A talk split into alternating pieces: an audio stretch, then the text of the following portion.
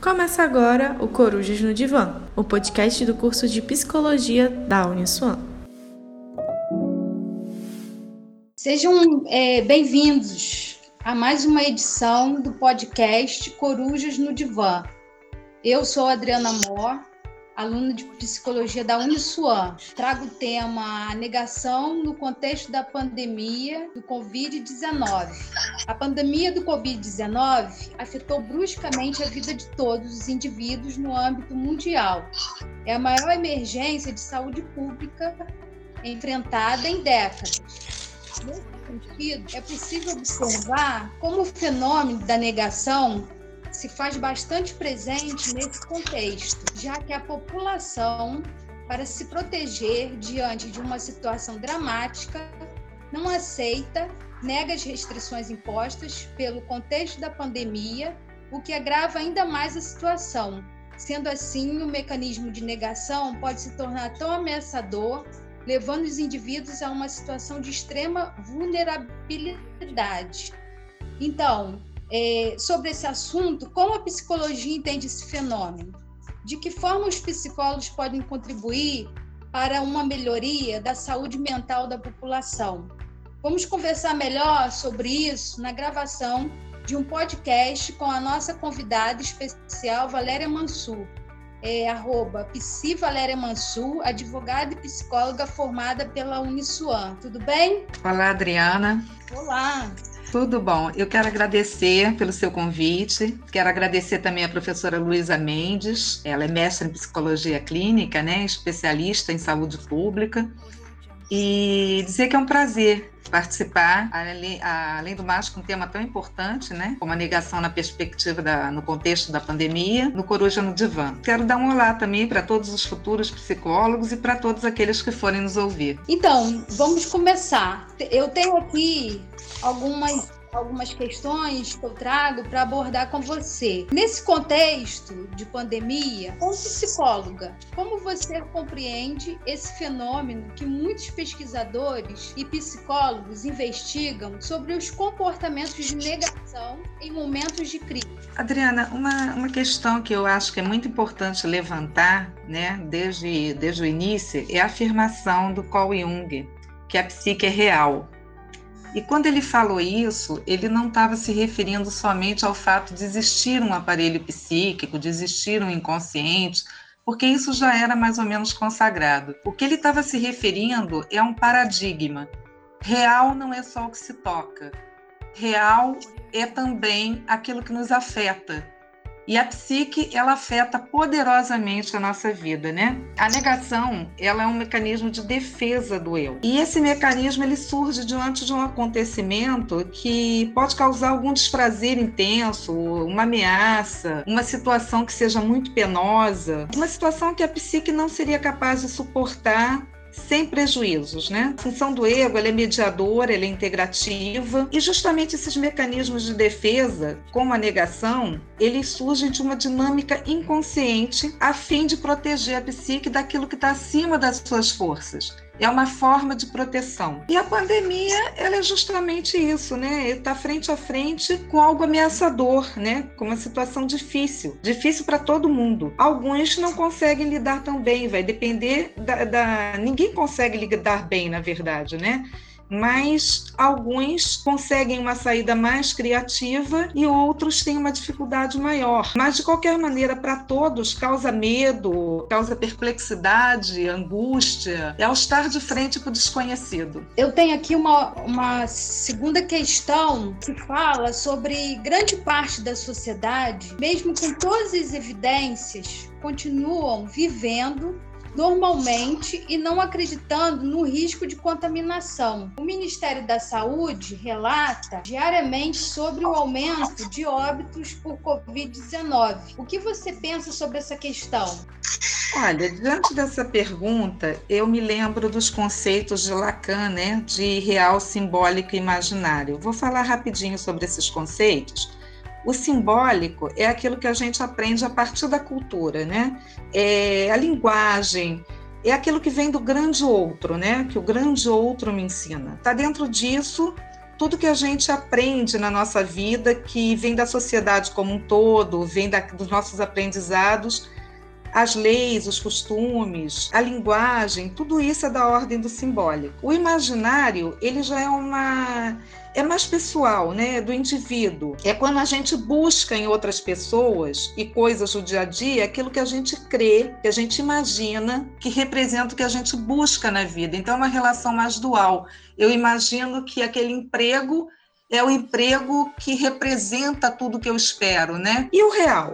O real, por sua vez, em Lacan, ele não tem a ver com a realidade propriamente dita, né? Ele não tem a ver com a realidade. Ele tem a ver com algo que o indivíduo não consegue simbolizar, a psique não consegue abarcar. É algo que é o impossível de ser simbolizado, de se dar um sentido. Como o indivíduo, como sujeito, não consegue significar, aquilo fica acima das suas forças. Então, a Covid-19 é uma pandemia que se mostra dessa ordem, da ordem do real. É algo com uma força tão extrema, tão impactante, né? É fora de controle, é algo que é do desconhecido, né? A gente não tem conhecimento sobre. É, nós não temos uma estrutura para assimilar isso. Isso causou uma desorganização na vida, né? Uma mudança súbita de rotina. Todo mundo diante daquilo que desconhece. Então, como, como significar isso, né? Ao lidar com essas modificações nos diversos campos da vida, né? Nos relacionamentos, o medo extremo, os altos graus de ansiedade ansiedade, ameaça de morte. Então, de repente, pode surgir como uma forma de defesa esse mecanismo primitivo, né, que é infantil, é um mecanismo bem primitivo, que é a negação. É, é a criança que fecha os olhos para não ver, para que aquilo suma. O impacto da pandemia interferiu direta e bruscamente na rotina das pessoas que tiveram que modificar hábitos e comportamentos. Como você percebeu essa mudança na sociedade do ponto de vista de sua formação enquanto psicóloga? E, e o quanto ao campo pessoal a pandemia afetou sua rotina também? Sim, Adriana, essa pandemia ela foi uma mudança súbita, né? É, sem precedentes para a imensa maioria, né? Porque, assim, que eu saiba, a última pandemia grande que nós tivemos foi em 1918, né? A, a gripe espanhola. Então, ela lançou todo mundo num panorama ameaçador, preocupante e desconhecido, né? Ninguém sabia exatamente como, o que é isso, né? Houve uma mudança na rotina, eh, se a gente for ver, em vários âmbitos é familiar, social, de trabalho, financeiro, pessoal. A gente tem que levar em consideração que o ser humano é um ser social por natureza, né? E de repente você se vê afastado dos familiares, dos amigos, você não pode sair mais normalmente é, e ter contato com outras pessoas no dia a dia, como fazia antes. É, não significa que não se possa ter contato nenhum, mas houve uma grande redução, né? Muita gente se viu dentro de casa e com contato diário com a família, e aí é, isso, dependendo da situação de cada família, isso vai se dar de uma forma, né? Tem aqueles que se, se, é, se uniram mais, tem aqueles que de repente se afastaram mais por estar ali ali no dia a dia. Teve casos de conflitos domésticos, né, que aumentaram, de violência doméstica que aumentou também. O trabalho também das pessoas teve que ser realizado em outra modalidade. Muitos ficaram também sem trabalho. Teve muita gente que teve de enfrentar o estresse de trabalhar na rua, né, de ir para a rua trabalhar, apesar do medo. A situação financeira de muitos foi prejudicada. É, se a gente vê, né, a situação dos profissionais autônomos. Enfim, toda a rotina do dia a dia foi modificada.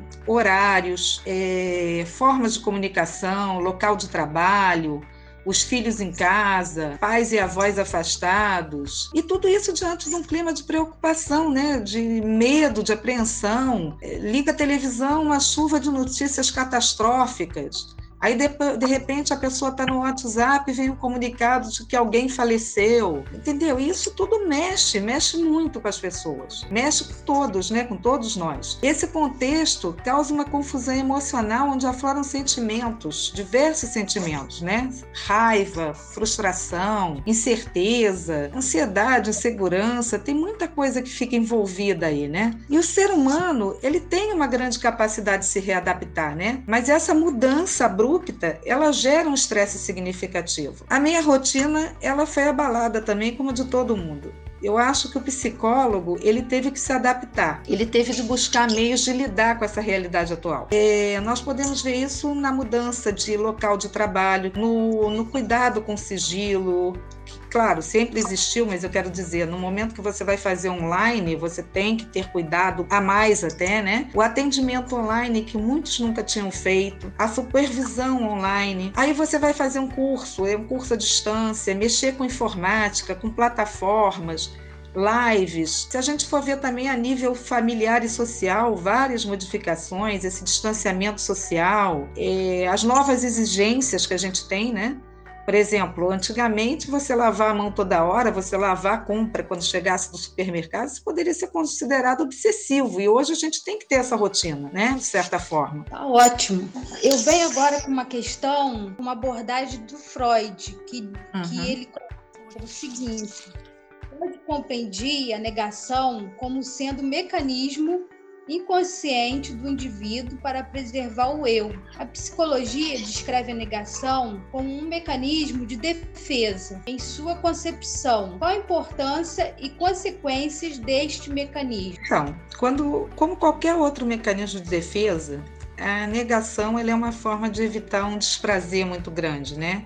É, vamos dizer assim, um colapso, que é algo muito de uma proporção muito grande atinja o eu, né? Surge diante de uma ameaça com a qual a gente não consegue lidar, né? Eu vou dar um exemplo assim, né? Vamos imaginar se fosse um asteroide estivesse se dirigindo para a Terra em grande velocidade. O que, que os organismos de defesa iam fazer? Tentar interceptar antes que ele causasse um estrago, né? Um estrago assim inimaginável. Então, o mesmo ocorre com o sistema de defesa da psique. Quando algo ameaça se confrontar com o psiquismo e vai abalar esse psiquismo de uma forma muito grande, surge um mecanismo de defesa. É uma dinâmica do inconsciente, né, que faz a, inter a interceptação para que o consciente não seja atingido, para que a essa psique do indivíduo não fique desestruturada. Mas a gente tem que levar em consideração o seguinte: num primeiro momento, esse mecanismo de defesa, né? Aliás, todos os mecanismos, né? Do qual a negação é, um, né? Servem para proteção do indivíduo. Mas o normal é que aos poucos a gente vá prevalecendo o princípio da realidade. Se isso não ocorre, se esse mecanismo de defesa é mantido por muito tempo, ou se ele se torna um ciclo sem fim, aí ele se torna patológico e ele pode ter sérias consequências. No caso da pandemia, por exemplo, nós temos o risco da, da contaminação né, do indivíduo, de outras pessoas, enfim, né, vários riscos. Também nas neuroses, a gente vê uma forma desadaptativa de,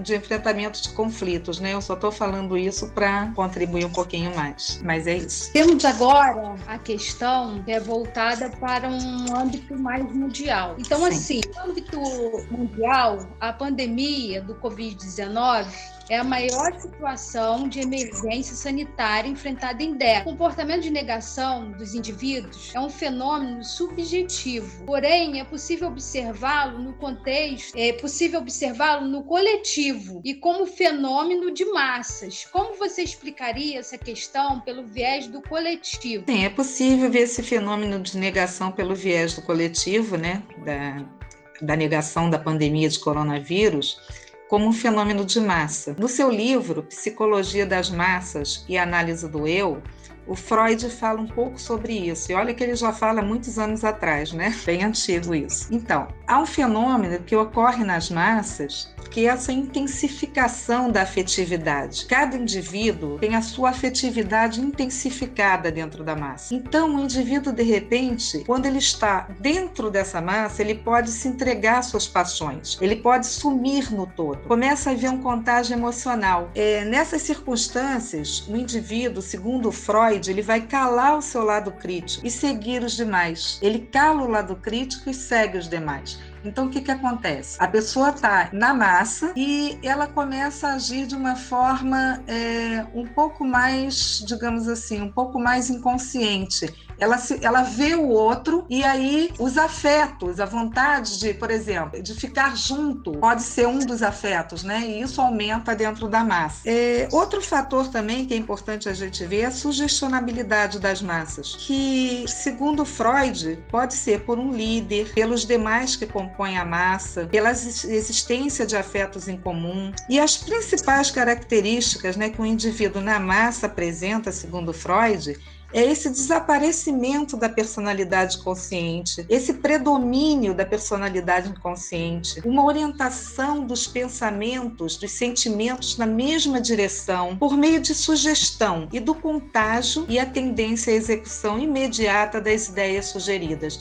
Esses itenzinhos aqui eu, inclusive, tirei do livro, tá? Então a gente vê que é, é essa, esse contágio emocional que ocorre, né? Esse fato do indivíduo é, se contagiar afetivamente, se contagiar com o outro, ser sugestionável dentro da massa. E eu queria também colocar que assim essa negação ocorreu a nível mundial, né, em vários locais. Temos também a questão, questões como luto e a morte, que ainda são temas difíceis do ser humano processar e elaborar. Por que essas questões são tão difíceis? Como você explica? Bom, Adriana, pelo que eu estou entendendo, você está me perguntando sobre o luto, né? O luto, e o luto aí a gente tem o luto, o luto patológico e a melancolia, né?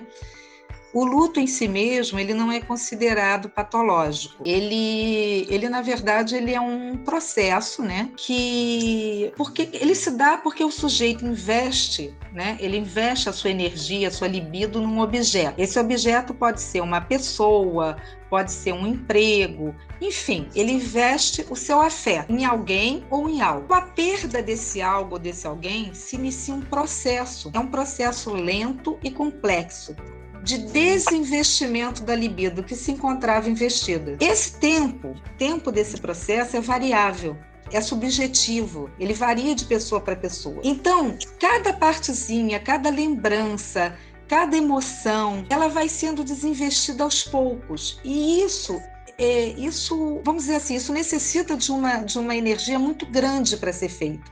Então, o humor dessa pessoa geralmente fica muito triste, tem um sentimento de depressão, tem uma fadiga, desinteresse pelo mundo exterior. Esse mundo exterior vai parecer vazio, mas aos poucos o princípio da realidade vai vencer. Ele vence e o indivíduo se restabelece, ele vai restabelecendo a sua vida. Só que no luto patológico, esse processo de desenvolvimento, ele não ocorre a contento a pessoa passa um tempo muito extenso, ela não consegue voltar a ter ânimo, ela não consegue voltar a se interessar pela vida. Então, quando essa pessoa é enlutada, vamos dizer assim, quando ela não tem mais esse interesse, ela passa muito tempo assim, esse luto começa a ser patológico. Também pode acontecer do luto patológico surgir em razão de um processo de negação. Por exemplo, a pessoa falece, uma pessoa falece, e a outra não aparenta sentir nada. Aí, muito tempo depois, ela vai ter um sofrimento crônico, porque ela não sentiu, ela não viveu o luto. E isso pode ter ligação com muitos fatores. O relacionamento existente com esse objeto de perda, a forma como se deu a morte da pessoa, a personalidade mesmo da pessoa que está enlutada. Também pode acontecer um luto patológico quando existe uma relação muito grande de amor e ódio com a pessoa que faleceu. Esse conflito é muito intenso intenso, né? Então, isso pode causar culpa e transformar num luto patológico. A melancolia, ela tem vários sintomas parecidos com o luto, mas ela é diferente. Na melancolia, o que a gente perde, né? Na melancolia, o que se perde não é o objeto. Por exemplo, não é uma pessoa em si. É a pessoa, claro, mas é, é mais do que isso. O que se perde, na verdade, o que a psique do sujeito perde, é algo de si que estava nesse, nesse algo ou nesse alguém. É algo que é integrante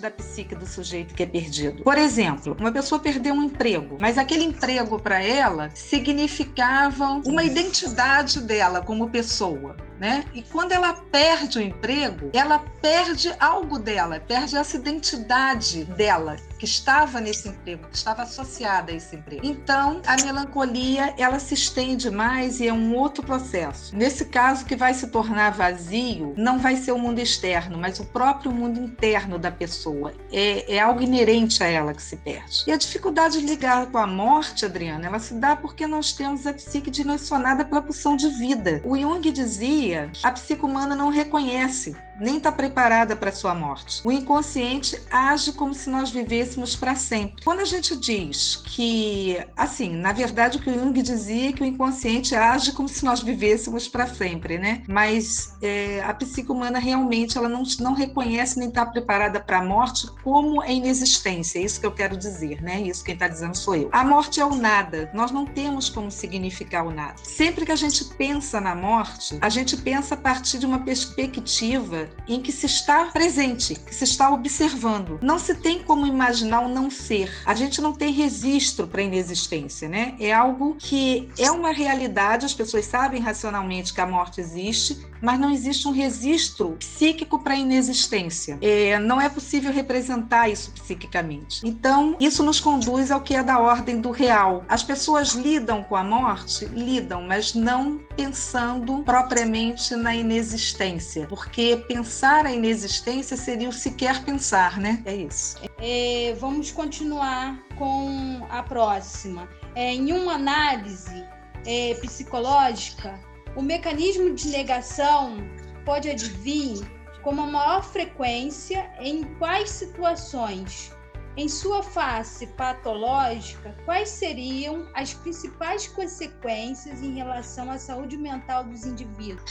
Olha, o mecanismo de defesa é, é uma forma de ajustamento, né? De você, do, do psiquismo se proteger, proteger o eu em face de uma ameaça que seja considerável, né? De um grande desprazer. É, a negação, como qualquer outro mecanismo de defesa, ela pode ajudar a afastar uma tensão muito grande e ser útil num primeiro momento, né? É, mas se, no entanto, esse mecanismo se estabelece se cria um ciclo em que o indivíduo não consegue mais ver a realidade, ele não consegue mais se organizar psiquicamente diante dessa realidade, aí se torna desadaptativo, né? Se torna patológico. Nesse caso, a gente pode ver que a negação é, é, tomaria o controle da psique, né? Impedindo o raciocínio e as demais funções conscientes. A maioria de nós, né? Porque a negação talvez seja você você está vendo essa questão da pandemia pelo aspecto de negação, né? Né, de um mecanismo de defesa. Então, a negação, a maioria de nós consegue se readaptar com isso, né? Consegue fazer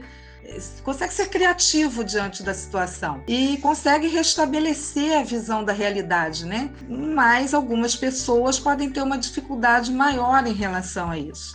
Então, para finalizar, eu tenho aqui a questão que é a seguinte: diante desse quadro, o profissional da saúde em especial o psicólogo, desempenha qual papel no cuidado a este indivíduo e sociedade?